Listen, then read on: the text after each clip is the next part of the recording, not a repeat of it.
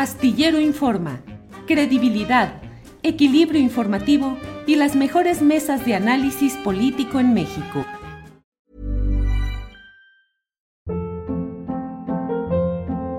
Hold up. What was that? Boring. No flavor. That was as bad as those leftovers you ate all week. Kiki Palmer here, and it's time to say hello to something fresh and guilt-free. Hello Fresh. Jazz up dinner with pecan-crusted chicken or garlic butter shrimp scampi. Now that's music to my mouth. Hello Fresh. Let's get this dinner party started. Discover all the delicious possibilities at hellofresh.com. Hey, it's Ryan Reynolds, and I'm here with Keith, co star of my upcoming film, If, only in theaters, May 17th. Do you want to tell people the big news? All right, I'll do it. Sign up now and you'll get unlimited for $15 a month in six months of Paramount Plus Essential Plan on us. Mintmobile.com slash switch.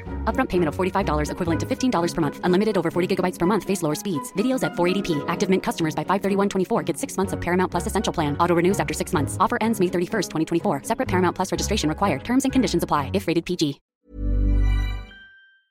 Arturo Cano, buenas tardes. Buenas tardes, las dos de la tarde, hora de saludar a mis compañeros de mesa, Juan, Alberto, Julio, muchas gracias y gracias a todas las personas que nos hacen el favor de acompañarnos. Bien, Arturo, gracias. Juan Becerra Costa, buenas tardes.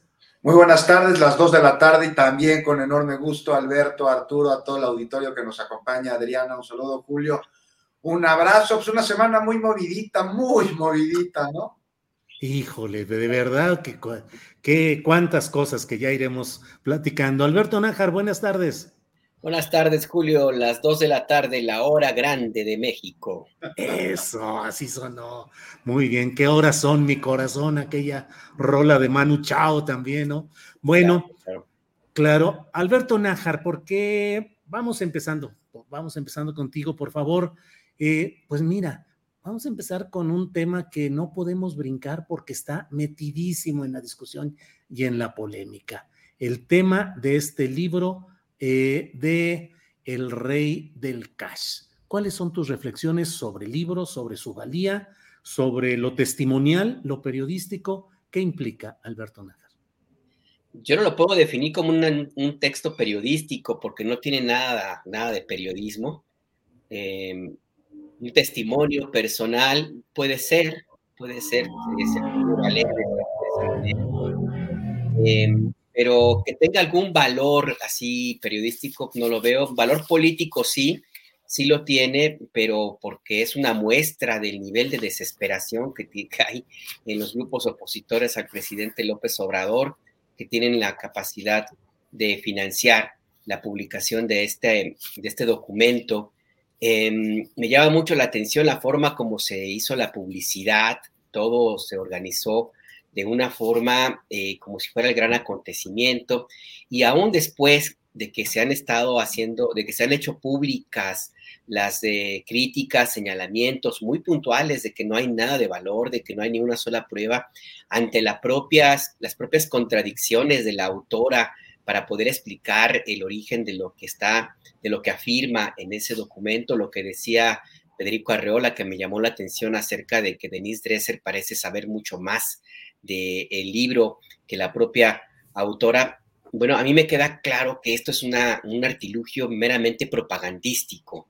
Es otra vez una muestra de esa idea de construir una realidad alterna, inexistente, falsa, eh, sin sustento, pero que de una u otra forma sirve de una eh, electoralmente bastante bien.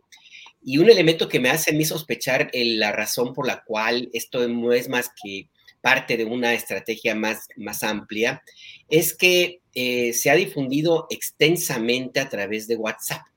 No es gratuito esta, eh, este término que se le ha dado para definir al libro como el rey del PDF, porque se ha establecido como un mecanismo muy útil de difusión las cadenas de WhatsApp que existen desde hace varios años y que eh, se utilizan para difundir mentiras, manipulaciones, eh, campañas de odio, por supuesto, y que fueron muy útiles, por ejemplo, en contra de la estrategia del gobierno federal, en contra de la, de la pandemia, para atacar al doctor Hugo López Gatel.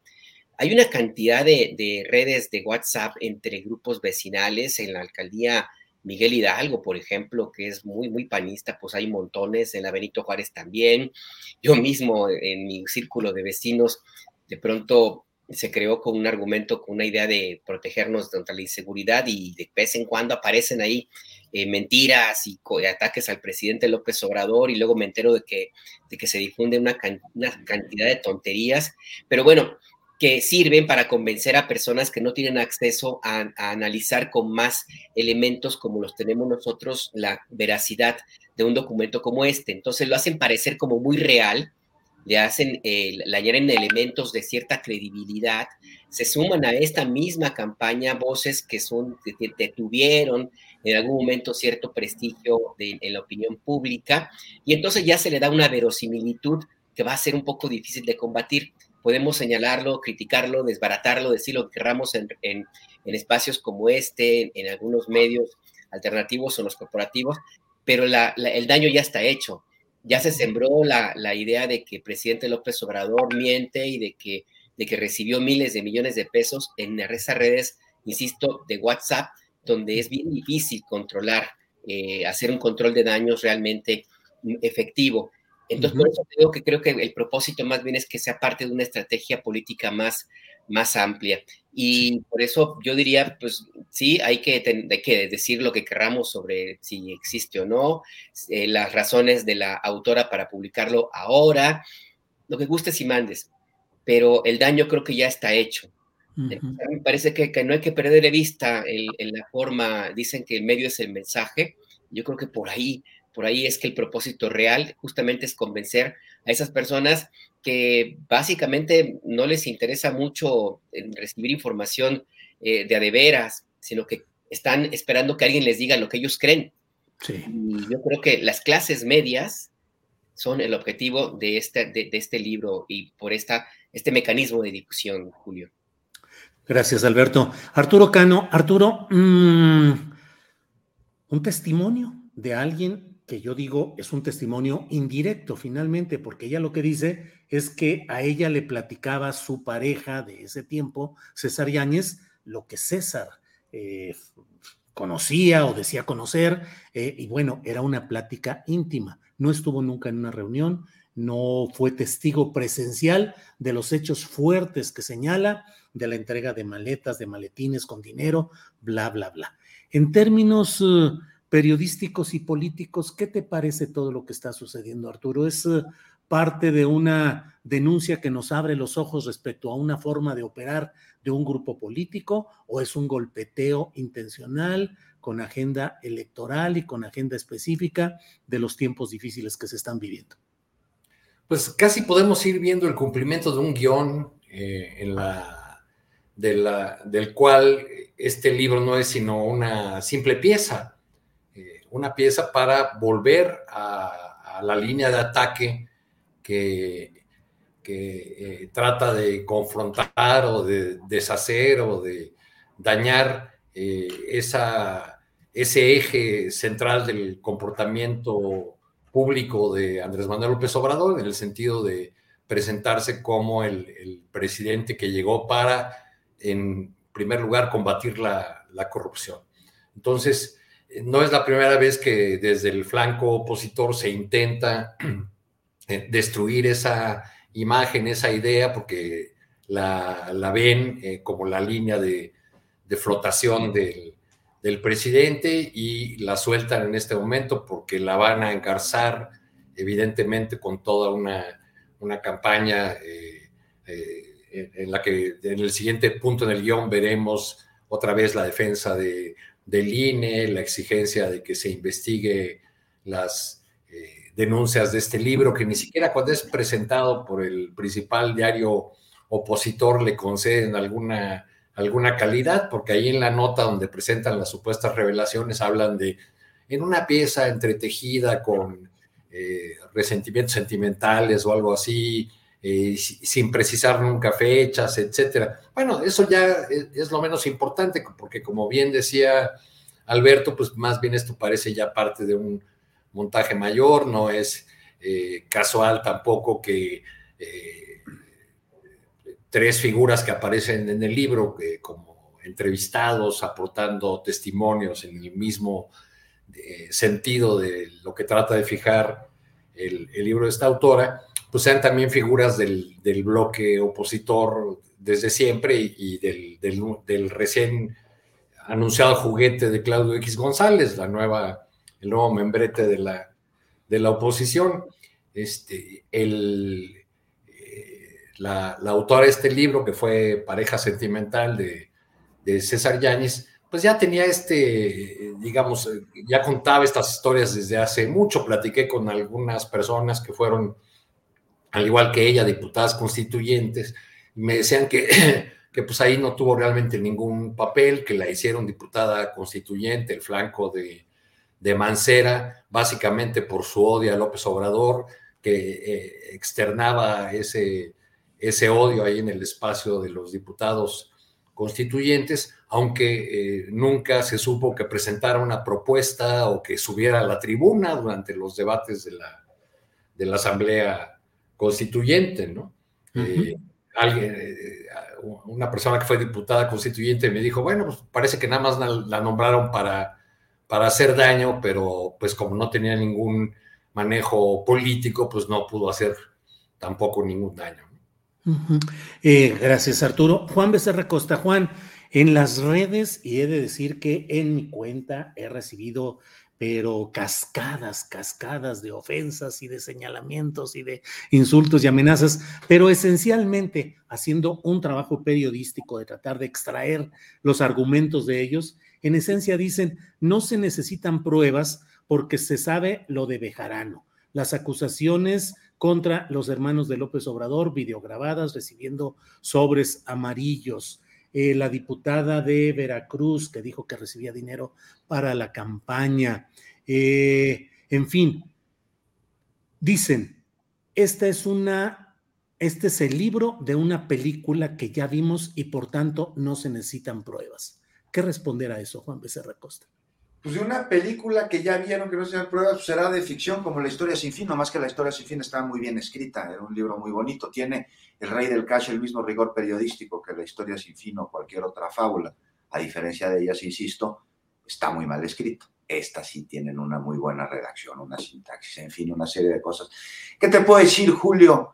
Eh, las personas encuentran en un material al que les hace llegar a la mano información que quieren creer porque tienen la convicción de que les favorece a sus intereses. Entonces, lo dan por hecho y van a intentar protegerla, blindarla de la manera en la que sea posible este, para darle sustento, aun cuando carezca de él, aun cuando no lo tenga, que es el caso de este pues panfleto ahí que, que trae mucho de fondo. Mira, ya lo recordaba Arturo, ¿no? Elena era diputada.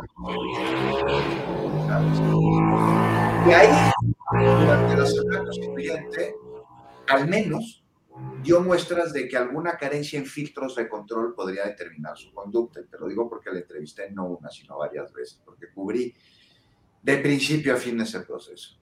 Y ahora publica ¿Qué hizo en la Asamblea Constituyente? Bueno, traía la bandera de los animales, me acuerdo perfecto, el derecho a los animales consagrado en la Constitución de México para reconocerlos como seres sintientes y evitar cualquier tipo de maltrato.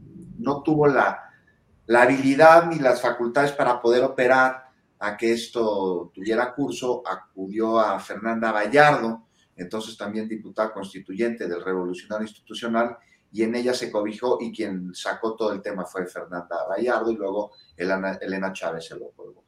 Y ahora publica este libro, Oportunista, un nivel, un panfleto, El Rey del Cash. Hace acusaciones serias, muy serias, señalamientos fuertes que, de ser verdad, claro que implicarían algo muy grave, pero que no ofrecen ni de lejos una prueba, un sustento, nada, puro chisme, lo del pasillo, ni siquiera, ni siquiera eso, ¿no? Es que me, le dijo y le contó y entonces me dijo y eso. Tú lo acabas de decir muy bien. Aquí, pues a reserva de lo que acaban de decir Alberto y Arturo, que es un análisis muy profundo de, quién está detrás, a quién conviene, por qué se hace, también habríamos de poner sobre la mesa cómo se atreven a publicar un libro así, sin que exista el menor rigor periodístico, cuando pues, se supone que, pues, que de esto se trata. No estamos hablando ya incluso de presunta difamación. Pero, bueno, esa es la parte de la autora y de la editorial.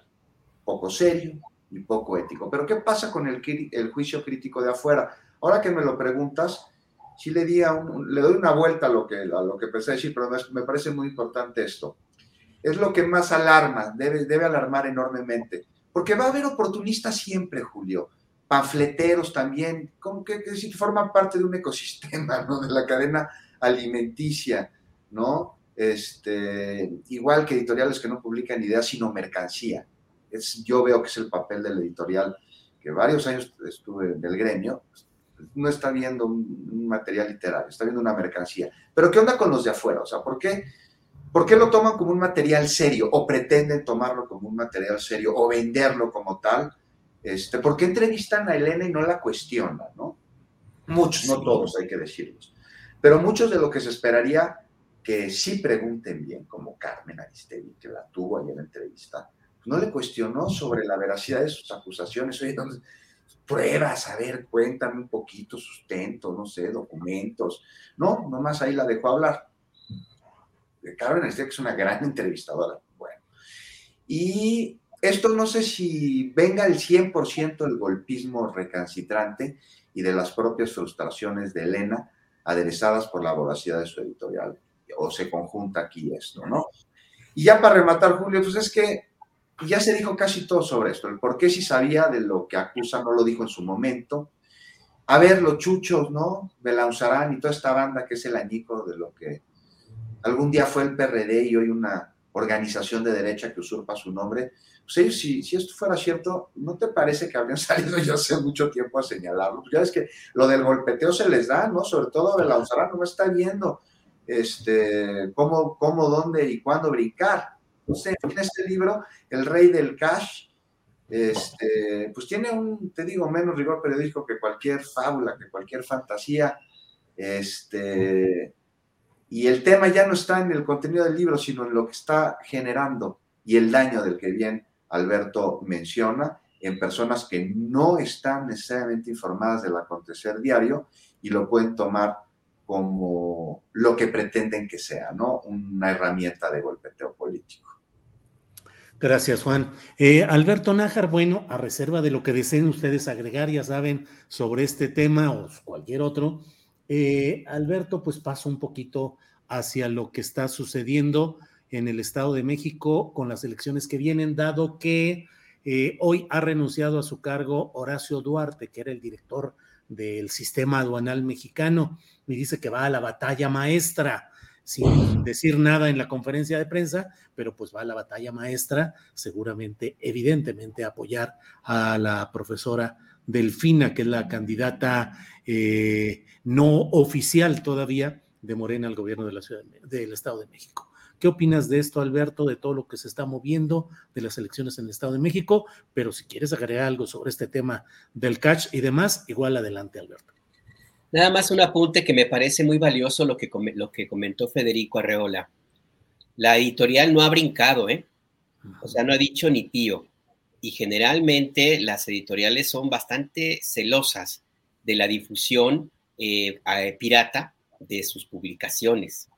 Me llama mucho la atención que no hayan dicho nada, a pesar de que ya hasta ha sido tema de memes y de comentarios y que es ya público y notorio que ese libro se está difundiendo más por copias piratas que por las ventas directas de la, de la librería, de las librerías, pues, de la editorial.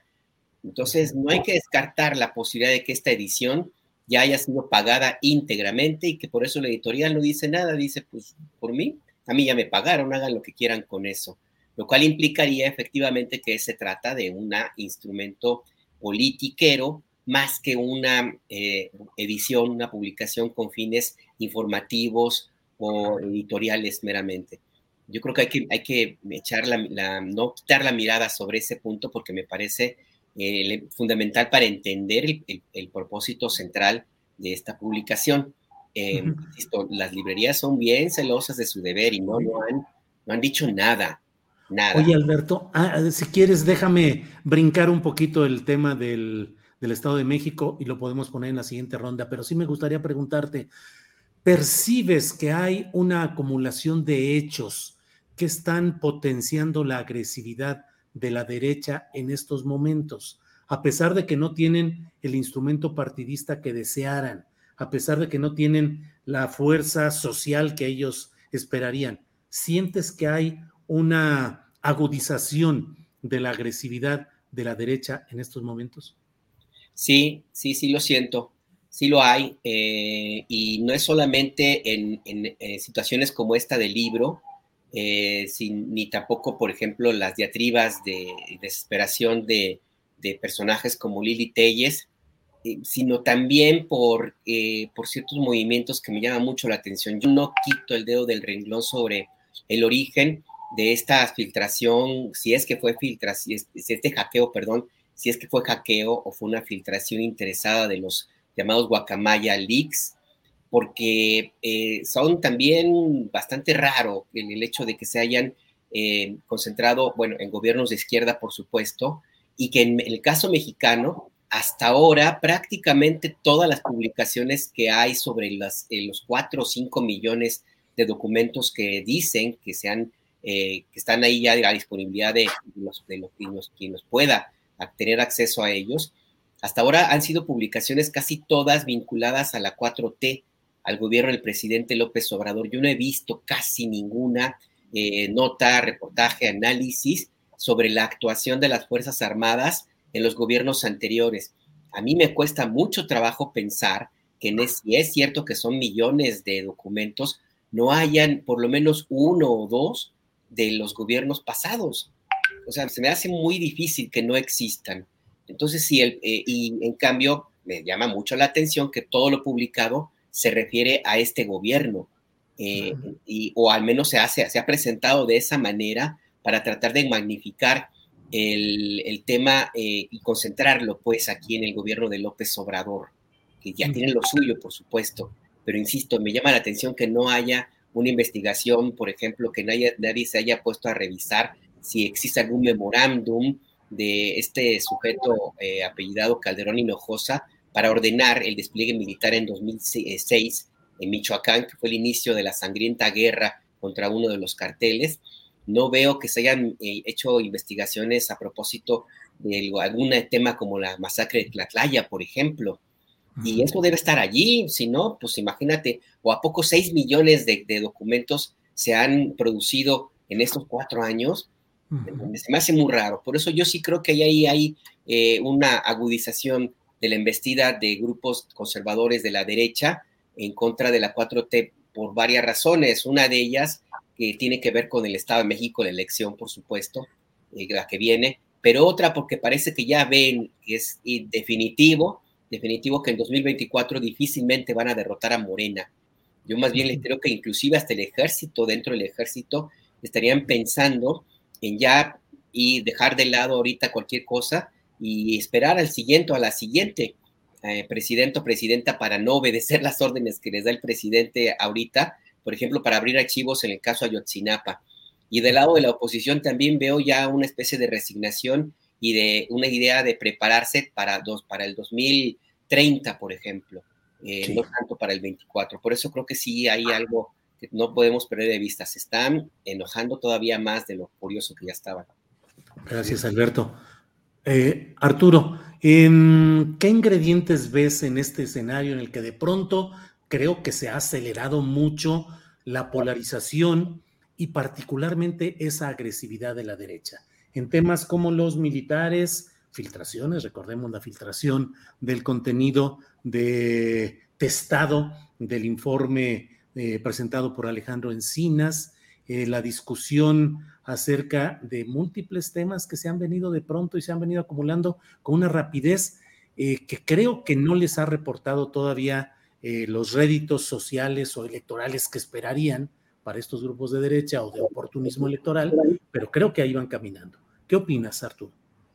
Pues sí, yo creo que eh, por ahí van, lo, veo como parte de una estrategia. Eh, no es el libro, es que nos tienen a todos eh, los medios de comunicación hablando de, ese tema y a todos los opinadores, a, todas aquellas personas que tienen algún foro, especialmente los, los foros grandes en los medios electrónicos, en la televisión, pues hablando de, de este tema, porque pues ya, ya ven acercarse el, el, 24 y una eh, muy probable derrota electoral, y en lugar de concentrarse en, en un programa alternativo de gobierno, en propuestas, eh, dado que dicen que todo está mal con la 4T, pues se concentran, eh, por un lado, en, las campañas negras que no les han resultado en ocasiones anteriores, aunque esta vez parece que le están echando mucha más leña a la, hoguera, y también se, concentran eh, eh, en, crear nuevos mecanismos para llevar a, los partidos políticos que cada vez los dejan más en calidad de, piltrafas que pueden ser usadas para que pongan el registro dado de las elecciones, pero que no definan nada más, como, como lo vemos en esta curiosa alianza de, un par de plutócratas, eh, Claudio X González y Gustavo de Hoyos, eh, al, que representan quién sabe a quién, este, eh, reunidos ahora con, con Mister Sociedad Civil, ¿no? a quien probablemente quieran hacer candidato a la, a la presidencia, dado que tienen tantos candidatos que, este, pero todos muy, muy pequeñitos y muy débiles frente a los posibles competidores que van a tener enfrente en 2024.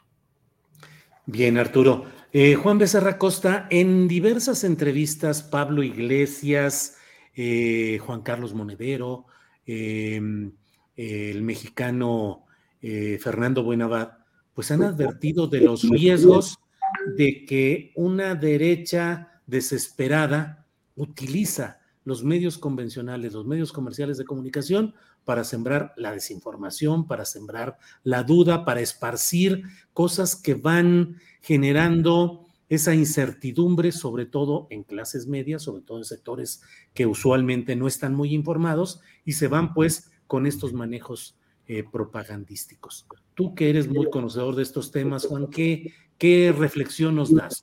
Bueno, más o menos, pero ahí, ahí andas. ¿Cómo ves el tema, Juan? Bueno, pues sí, ha sido una de las estrategias junto con lo del Laufer, este, cada vez más, digo, añeja, añeja, añeja, y cada vez más utilizada por la derecha. Ya vemos lo que sucede en todo el continente latinoamericano y también en otras naciones de otros lados, ¿no? El, utilizar a los medios de comunicación como herramienta este, de golpeteo político para manipular a las conciencias. Y parte de esto es lo que decía Alberto hace rato, ¿no? Hablando sobre las guacamayas.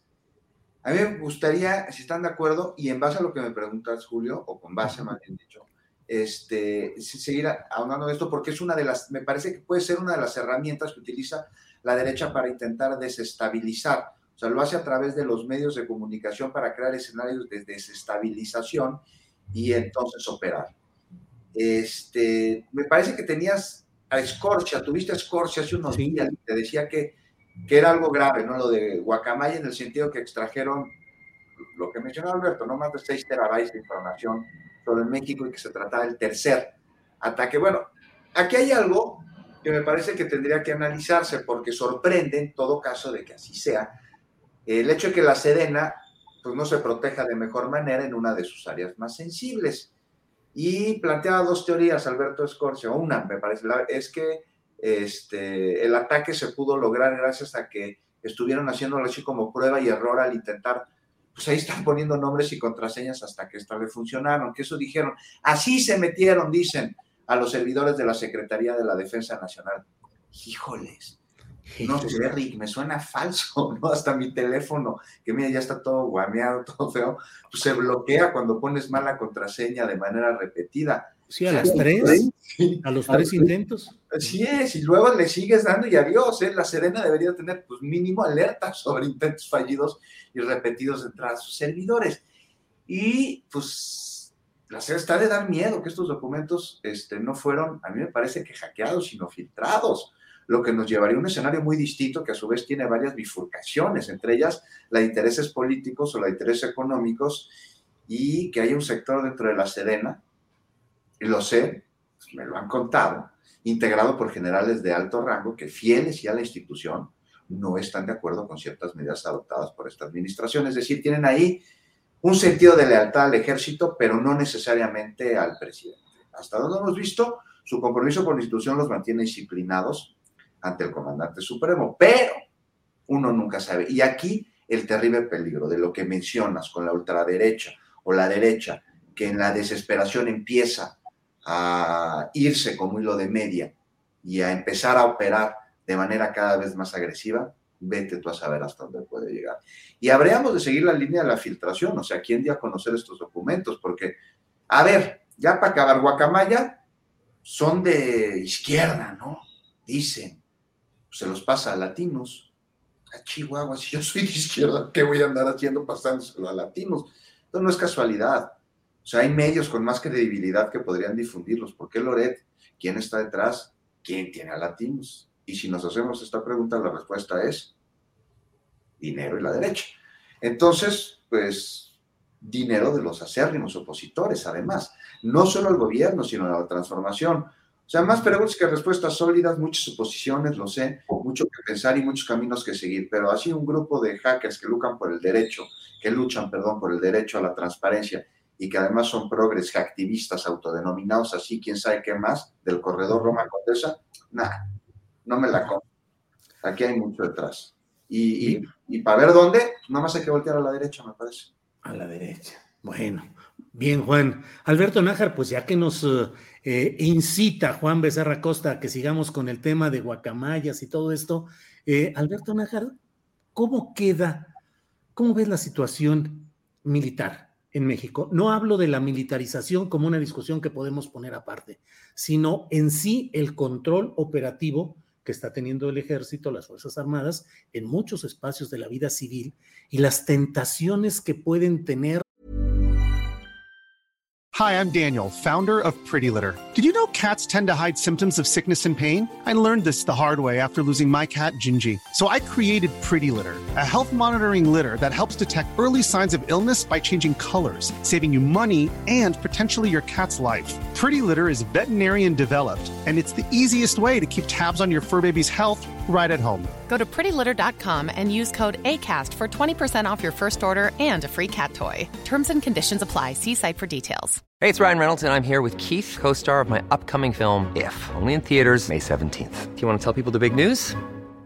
All right, I'll do it. Sign up now and you'll get unlimited for $15 a month in six months of Paramount Plus Essential Plan on us. Mintmobile.com slash switch. Upfront payment of $45 equivalent to $15 per month. Unlimited over 40 gigabytes per month. Face lower speeds. Videos at 480p. Active Mint customers by 531.24 get six months of Paramount Plus Essential Plan. Auto renews after six months. Offer ends May 31st, 2024. Separate Paramount Plus registration required. Terms and conditions apply if rated PG. Pues lo dice Juan, de algunos generales que dicen somos fieles a las Fuerzas Armadas, al ejército, pero no estamos tan contentos con la administración pública federal, con la presidencia de la República, pues. ¿Qué riesgos, mm, más allá de los que normalmente solemos señalar en cuanto a la militarización en sí y la discusión de si la hay o no la hay, pero ¿cómo ves el fenómeno de estas filtraciones guacamaya? Y el impacto en la gobernabilidad de México y la relación con las Fuerzas Armadas? Híjole, el riesgo yo no lo veo ahorita, porque de una u otra forma el presidente López Obrador sí tiene el respaldo de una parte importante del ejército. Eh, claro, no hay, hay un, dentro de la élite de los que realmente gobiernan las Fuerzas Armadas y particularmente el ejército, no están nada contentos con la disolución del Estado Mayor Presidencial que ojo, esa era la élite de la élite eh, y siempre causó dentro del ejército un gran problema la existencia de ese organismo, no solamente por la cercanía que tenía con el presidente de la República en turno, el comandante supremo de las Fuerzas Armadas, sino porque tenía privilegios que los demás eh, miembros del ejército no tenían, desde términos económicos hasta acceso a hacer negocios y a relaciones que le servían en materia para sus propios fines personales o de grupo. Entonces yo creo que por ahí no están nada contentos en el ejército con que haya desaparecido eso y me refiero a los que ya no forman parte de ese cuerpo y yo hasta me debería pensar a los que a los soldados de menor rango que en lugar de estar acuartelados en Polanco o muy cerquita de las lomas con el bosque de Chapultepec eh, cada amanecer, pues los mandaron a combatir al desierto de Altar, Sonora, sí es muy distinto el estar en, las lomas a estar en, en, Altar Sonora. Entonces, hay como una inconformidad por esa decisión tomada por el presidente de la República. Hay también una inconformidad por algunas de las eh, acciones del presidente en torno a su propósito a que se conozca la verdad, por ejemplo, en el caso Ayotzinapa. Yo insisto, me cuesta trabajo pensar que se haya montado una estructura así de grande donde participa prácticamente todo el Estado mexicano para eh, encubrir una masacre gravísima, la más, eh, la violación más grave de derechos humanos de la historia reciente, sí, pero que, y, que se concentra en una zona en donde si comparamos la producción de drogas de esa región con el resto de la actividad del tráfico de drogas en el resto de en México, es importante, pero no tanto, pues. O sea, no, como que hay algo ahí que me hace pensar que no necesariamente tiene que ver con la protección de un grupo o de un, de un área en específico de, de, producción de drogas. Es cierto, de ahí sale una cantidad importante de la heroína que se, que se consume en Estados Unidos, sí, pero no es la única droga. O sea, si Estados Unidos consume fentanilo a más no poder y ese está en la entrada por Manzanillo, por el aeropuerto Ciudad de México, por Lázaro Cárdenas y Veracruz.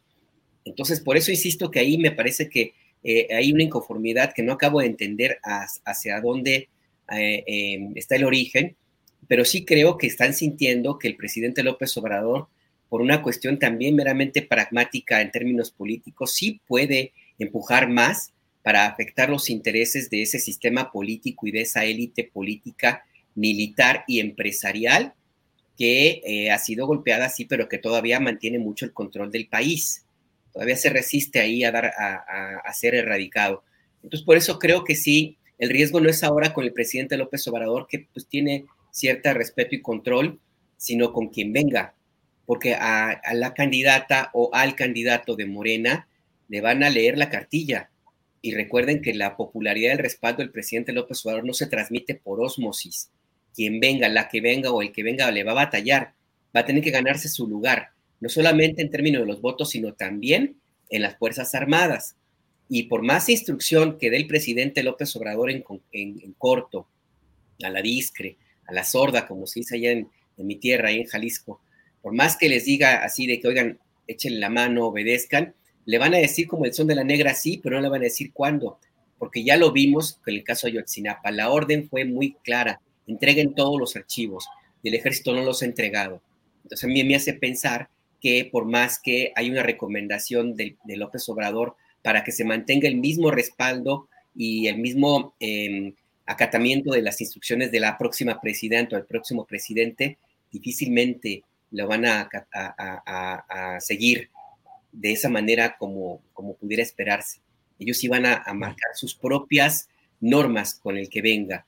Y es ahí es donde me parece que habrá cierto, cierto riesgo porque están muy empoderados, porque tienen acceso a una cantidad importante de recursos y de posiciones de administración pública y ojo, están enojados. Están enojados porque yo sí creo que no, eh, no sienten que la defensa del presidente López Obrador haya sido lo suficientemente fuerte en el hackeo de la Sedena y en otros temas. Esa idea de que se, todo se discuta públicamente a los militares le está escosor. Por eso creo que sí, el riesgo no es ahora, sino después. Bien, Alberto. Arturo, para cerrar esta, esta ronda relacionada con lo militar, pero el informe sobre Ayotzinapa, las filtraciones, eh, las visitas al campo militar y al mismo tiempo eh, las mayores concesiones van a tener una línea aérea, en fin, ¿cuáles son los riesgos o al contrario? Un movimiento social como el que ha llegado a la presidencia de la República con López Obrador, necesita ese tipo de fuerzas, un ejército popular que lo sostenga, pero el ejército actual es realmente un ejército así confiable en un proceso o cuáles son las características que le ves, Arturo.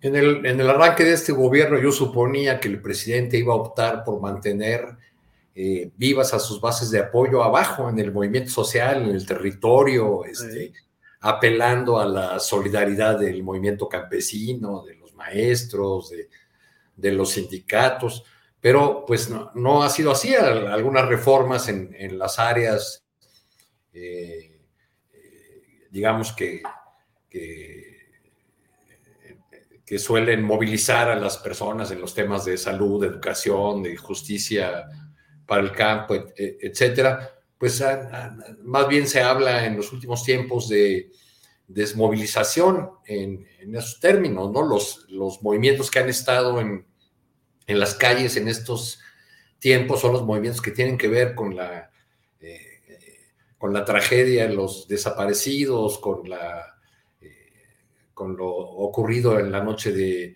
Iguala, eh, con el, movimiento de las feminista, ¿no? pero no, no digamos estos pilares que sostienen la lucha contra la corrupción y por la igualdad que plantea el presidente. Entonces, eh, eh, estos avances de la presencia militar en muchas áreas de la, de la, vida pública ajenas a, la función eh, que estrictamente tienen asignada en la Constitución, pues crea una institución con mayores lealtades hacia el, el poder político, pero también una institución que puede tener la, o donde pueden surgir las, las tentaciones de tener mayor poder político, de que este poder eh, eh, que ya tienen por ser la Fuerza Armada, sumado al poder económico, les abra la vía o la tentación para entrar ya a la arena de la, de la política o como ha ocurrido en otros, en otros países de, de América Latina, como ha ocurrido también aquí en momentos de nuestra historia, porque no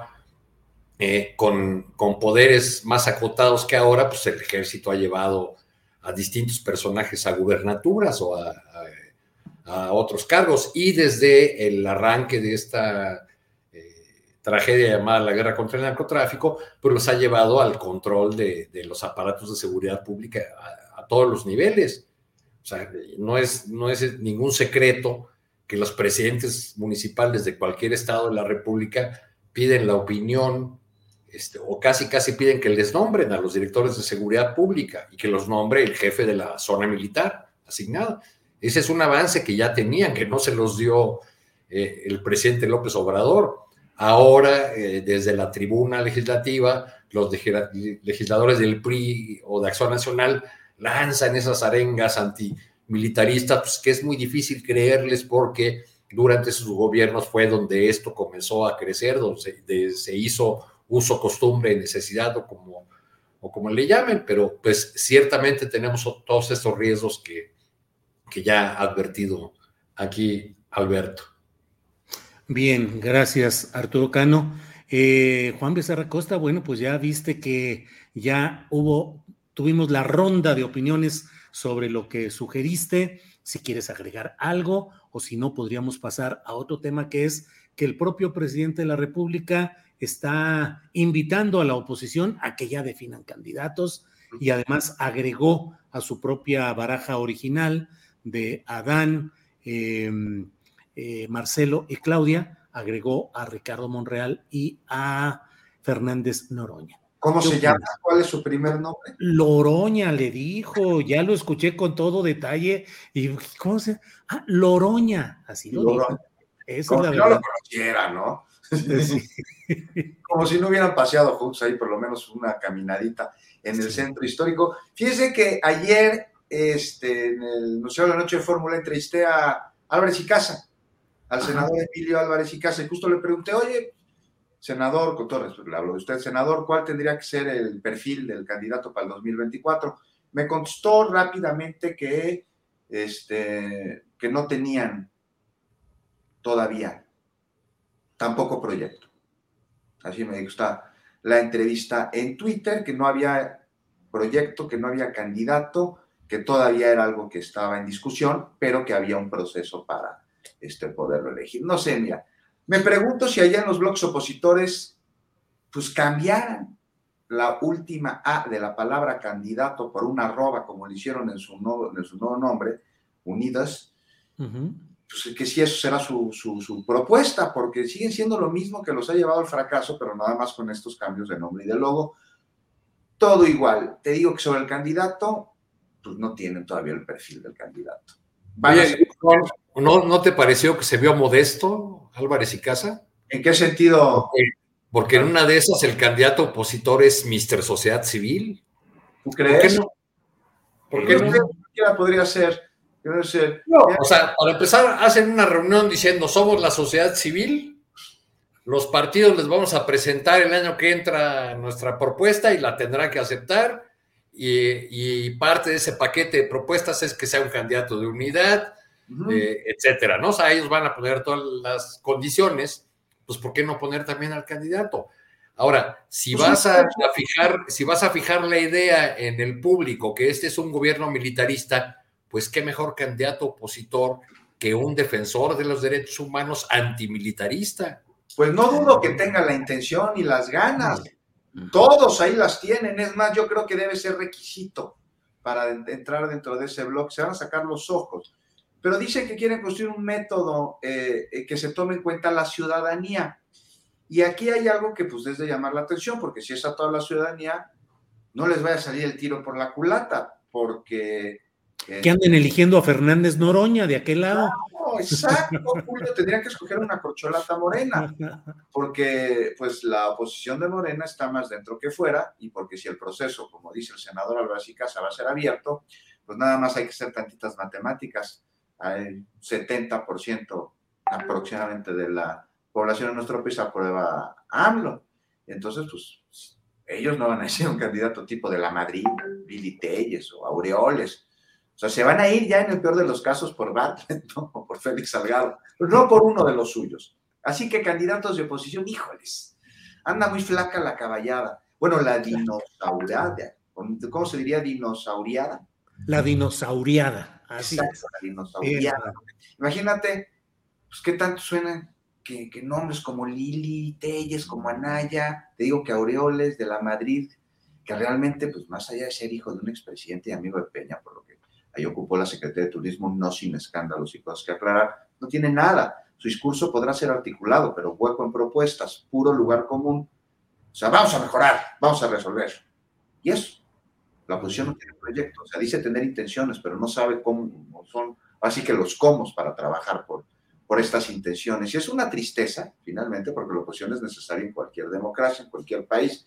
Es un contrapeso, o debería serlo, un vigilante necesario y este, la oposición puede y debe trabajar con el gobierno desde su postura, desde su papel de oposición, porque no se trata de una guerra política, no debería serlo en todo caso, sino de participación en la vida pública del país a favor de la ciudadanía. Y esta oposición parece no tener cuenta de ello. O sea, trabajan este, sin estar en el gobierno en contra del pueblo, no de sus intereses. Ellos trabajan por sus intereses partidistas. Y parece que ganar una elección es lo único que les interesa. Y ganar una elección no tendría que ser el fin, es el medio para el proyecto, el cual no tienen. Entonces, pues a ver si la oposición también se transforma y se convierte en una de adeveras. Lo veo difícil, por lo menos en la actual. Vendrán otras oposiciones. Ahí se los dejo sobre la mesa, a ver qué opinan. Igual estoy diciendo una barbaridad, pero me parece que sí vendrán otras oposiciones. Y ya lo estamos viendo, ¿no? Oposiciones surgidas de la 4T, este, que en su momento unió a quienes hoy vemos que podrían estarse separando. Entonces de ahí surgirán oposiciones que serán más verdaderas, más reales que las que tenemos ahora. Pero eso ya es otro tema que da para mucho y que además para el que el país parece no estar preparado. Bien, gracias Juan. Alberto Nájar, ¿cómo ves este tema de las candidaturas de los opositores a la llamada 4T? una Lili Tellada, un de la Madridazo, eh, Kenia, eh, ¿quién te parece que, digo, no sé, simplemente, o bien a las caiditas van a esperar decisiones de Morena, Alberto? Mira, em, híjole, a ver, Lili Tella está apuntadísima, ya está inclusive construyendo hasta su propia estrategia de comunicación, o sea, em, sí tiene algún creo yo que tiene un problema de, eh, de articulación en política, por supuesto, pero la radicalización de su discurso eh, y de la forma como se ha dirigido a Morena, con solo con insultos y con mentiras y lo que tú gustes y mandes, está dirigido a los mismos que reciben, por ejemplo, eh, ideas extrañas por WhatsApp. Está hablando a esas personas que están muy enojadas, las clases medias, por ejemplo, son capaces de creer cualquier cosa y, y para ellos, alguien que grite muchísimo, y, es, y más si es un personaje como Lili Telles, por ejemplo, eh, pues le puede funcionar, ¿no? Entonces ahí está Lili Telles, está también, por supuesto, Álvarez y Casa, yo no lo descarto para nada. Yo creo que más bien Álvarez y Casa está trabajando para ser el eh, candidato. Eh, tampoco hay que descartar, por, por ejemplo, a, Luis Donaldo Colosio Riojas, el invento del Grupo Reforma, que para bien o para mal, pues ya está posicionado en las encuestas, eh, aunque en términos reales no tengan posibilidades de competir, pero para nada en lugares como Oaxaca, como, no sé, Puebla Chiapas. Pero bueno, eh, siguen pensando en, la oposición de que México es Twitter. Eh, y, y, ahí, pues párale de contar. Gustavo de Hoyos también se podría apuntar, ¿por qué no? yo parto de la base de lo que decía hace un ratito. Yo tengo la impresión que cada vez más la apuesta va a ser a 2030 y no necesariamente 2024. Esa aduana ya la ven casi perdida. Eh, y entonces pues se van a ir a, construir alguna candidatura en los próximos años. ¿Quién podría ser? Pues igual, y si Marcelo Ebrard no es el designado como el candidato de Morena, pues seguramente lo van a seguir en el apapacho y van a tratar de construir alguna alternativa opositora eh, a partir del 2025, por ejemplo, y, construir una especie de, propuesta política alrededor de un personaje que ellos siguen pensando que es de los suyos, pues porque habla francés, porque le gustan los vinos caros, porque vive en la Condesa, y pues porque él es una persona que pues, tiene su, su vida, ha estado en esos mismos círculos. No hay que olvidar cuál es su origen, el salinismo. Entonces yo sí creo que, la idea van a, presentar a cualquiera, a cualquiera, hasta Margarita Zavala son capaces, porque yo sí insisto que la, que la ven ahí eh, extrañamente pues, pues perdida. Entonces, pues nada, yo, yo sí creo que ahí el, tema eh, habrá que revisar cómo se mueven las aguas en los próximos semanas, meses. Va a ser muy importante la aduana del Estado de México, eh, porque va a depender también mucho si el grupo Atlacomulco y todo el dinero que hay detrás y los grupos políticos, si finalmente van a quedar conformes con el resultado electoral o si va a llegarse a alguna especie de pacto con en la 4T para que trabajen por la 4T y no necesariamente por, pues, por la candidatura de, oposición, eh, Julio. Bien, Alberto. Em, Arturo Cano, sobre este tema, ¿qué opinas? ¿Quiénes ves como probables cartas opositoras en 2024. Yo a estas alturas más bien me pregunto, Julio, ¿qué pasaría este, si nos imaginásemos una licuadora ideológica y metiéramos ahí todos los nombres que han estado soltando como posibles candidatos de una alianza opositora? Si le prendieras esa licuadora, ¿qué saldría? ¿Qué jugo ideológico, político, electoral saldría de ahí, no? Porque...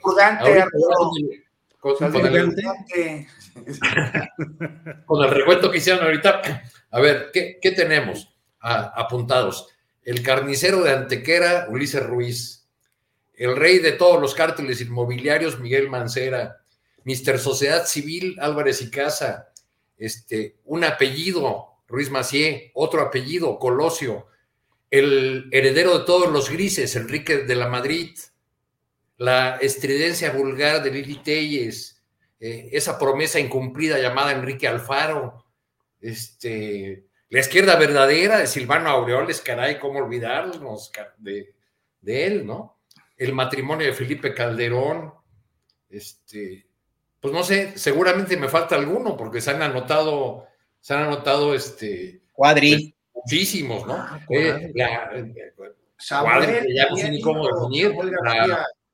Acaba de decir en la entrevista que esa, demagogia que huele a naftalina de Beatriz Paredes, este, en fin, eh, ¿qué saldría de todo ese batidillo ideológico? ¿Qué propuesta eh, de país viable hay si podemos así en una, en una lista que tiene lo suyo de jocoso, intencionalmente, este, pero que va a un punto serio? Es realmente hay un proyecto, hay una... Eh, posibilidad en esta oposición que es incapaz de ofrecer un horizonte claro, de eh, una propuesta de país, un proyecto que, eh, que se oponga al actual de la 4T, pues es lo que, lo que no se ve. Se ven muchos nombres eh, y varios de ellos se prestan más bien a, la broma, a la, risotada, sobre todo porque algunos de esos personajes sí creen en serio que pueden llegar a ser este, a ganar una elección presidencial, ¿no? Este, por, eso, por eso se apuntan. Hay otros que nada más lo hacen porque es su habitual manera de pasar la charola, de recibir apoyos de los empresarios que igual le dan a todo el mundo, este, porque pues quién sabe qué vaya a pasar en la política y alguien puede ganar. Y, así ha habido muchos políticos en la historia que han hecho sus, sus ahorritos o que después de una campaña se compran una buena casa este, o, o adquieren una más en la, en la playa, ¿no? Pero no, no se ve mucha seriedad del lado opositor, al menos en lo que hace a los nombres de sus aspirantes. Bien, Luis Chagoya dice en el chat, saldría azufre con cianuro. Alfredo Carrillo González dice, sería una bebida de naranja con harina de pan y paprika con chocolate. De todo hay aquí, de los comentarios, de lo que creen que puede salir de este batidillo que propone em, Dice Pablo López, dice Guácala, lo que saldría de ahí sería un purgante. Serían lixiviados, más bien, Julio. ¿Sería qué? Lixiviados. Lixiviados, sí, serían lixiviados, así es. Bien, pues estamos ya en la parte final, se nos ha ido el tiempo, nos queda para un postrecito de dos minutitos, cuando mucho, Juan Becerra Costa, por favor. Ay, sí traía un postrecito, pero ya se me olvidó cuál, cuál era. Pero sabes que vamos a hablar de. Hoy es 12 de octubre, ¿no? Hoy es 12 de octubre, así es. Este. Habríamos de preguntarnos si los españoles conmemoran o conmemoraron cuando llegaron del continente africano los árabes a conquistarlos, si tenían un día, porque además fueron muchos años de ocupación este, no sé, desde el descubrimiento de América. Pues no, nada más aquí, qué bueno que ya se deje de normalizar esta creencia de que Cristóbal Colón descubrió América, ¿no? Porque él llegó a una tierra que estaba ocupada desde muchísimos años antes por civilizaciones milenarias. Ahora, también lo que sucedió después es parte de nuestra historia y este, repudiarlo actualmente pues es absolutamente estéril, me parece, como suele suceder en algunos sectores de la población, pero no por ello dejar de mencionar eh, lo que ocurrió a través de este hecho que sí cambió al mundo, la manera de ver al mundo de Occidente y también de este lado, y, este, y la resistencia que hoy continúa al intento que hubo durante por lo menos 400 años de borrar todo lo que había sucedido antes de que llegaran los españoles. Dijeron ahí, Trajimos los libros, la primera imprenta, como si en la antigua Tenochtitlán no hubiese códices. Les trajimos la religión, como si Huitzilopochtli, Coatlic, Tezcatlipoca y todos nuestros dioses este, prehispánicos no hubieran existido. Entonces, nomás Ahí lo dejo como postrecito rápido, Julio. Bien, pues postrecito absolutamente oportuno justamente en esta fecha. Juan, muchas gracias. Alberto Nájar, postrecito, por favor. Mira, rapidísimo, como agridulce. Eh, uno, el presidente López Obrador hoy habló de que se van a tomar medidas para que no se fomente, dijo, la migración sin documentos hacia Estados Unidos, porque en Estados Unidos allá hay elecciones ya en unas semanas y no quiere que haya problemas en el discurso político. Eh, me parece que no quitar la mirada, porque tenemos un despliegue militar, un cerco, un muro militar eh, en el país para contener migrantes, 28 mil elementos de las Fuerzas Armadas, desde la Fuerza Aérea, la Marina, la Guardia Nacional y las Fuerzas Regulares de Infantería, están instaladas en el sur y en el norte para que o no, no entren a México, no se sigan hacia el norte y si llegan al norte que no vayan a Estados Unidos. Entonces me parece que no hay que quitar la mirada sobre lo que dijo el presidente porque ahí va a haber algún problemilla. Y, y sigo con una otra tema que dijo el presidente eh, en la mañanera de hace unos días, y que pasó desapercibido y que me parece que, bueno, vamos a jugar con la idea de que es un lapsus, si nos podemos, podemos permitir esa licencia. Le preguntaban algo sobre, sobre la, el, gobierno que, vendría a partir de 2024, si, si pensaba que pudiera continuarse en la 4T, en fin, hay una, una cosa que trato de recordar bien que era, pero lo que me llamó la atención que el presidente dijo, a ver, pues espérense, si el gobierno que venga va a ser más radical que este en, la, en términos de la 4T, porque le preguntaba si iba a seguir la 4T igual. Y dijo, no, va a ser más radical la 4T en el próximo gobierno. Y yo no veo a Marcelo Ebrard como muy radical. No. Tampoco a Adán Augusto, Monreal menos. La única radical, de de veras, ahí se llama Claudia Sheinbaum. O sea que el presidente ya se destapó. A Claudia Sheinbaum. Coincido totalmente en lo que dices, no hay, eh, Marcelo, es conservar el estatus en el esquema aprendido, que es el esquema del prismo remozador, que solo arreglaba las fachadas pero, para que no se cayeran, pero sin ir más a fondo.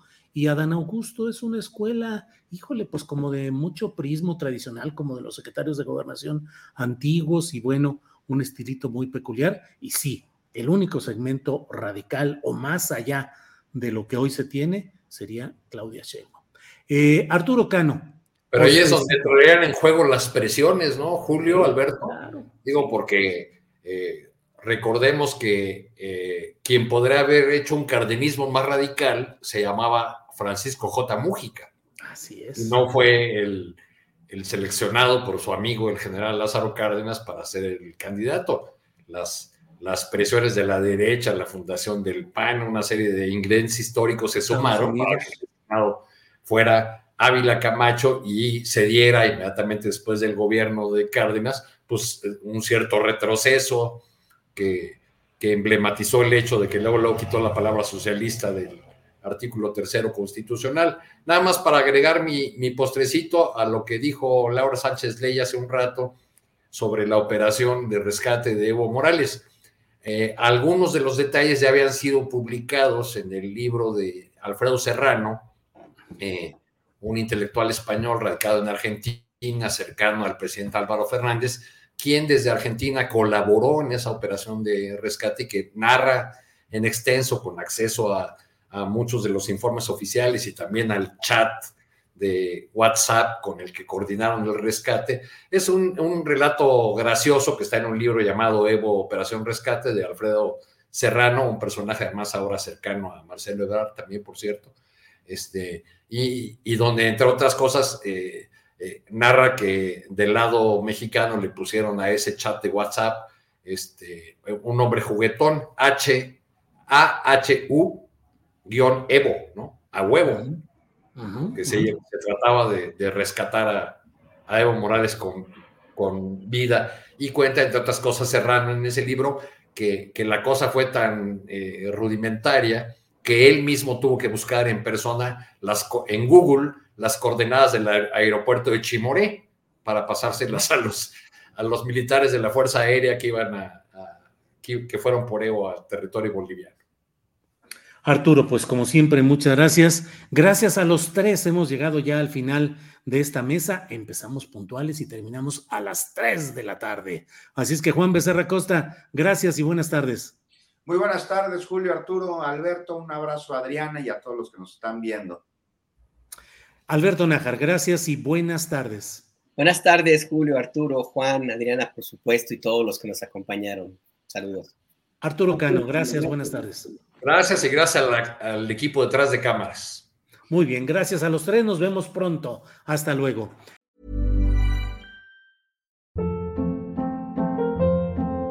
Hold up. What was that? Boring. No flavor. That was as bad as those leftovers you ate all week. Kiki Palmer here, and it's time to say hello to something fresh and guilt-free. Hello Fresh. Jazz up dinner with pecan-crusted chicken or garlic butter shrimp scampi. Now that's music to my mouth. Hello Fresh. Let's get this dinner party started. Discover all the delicious possibilities at hellofresh.com. En Sherwin Williams somos tu compa, tu pana, tu socio, pero sobre todo somos tu aliado, con más de 6.000 representantes para atenderte en tu idioma y beneficios para contratistas que encontrarás en aliadopro.com. En Sherwin Williams somos el aliado del PRO. Para que te enteres del próximo noticiero, suscríbete y dale follow en Apple, Spotify, Amazon Music, Google o donde sea que escuches podcast te invitamos a visitar nuestra página julioastillero.com.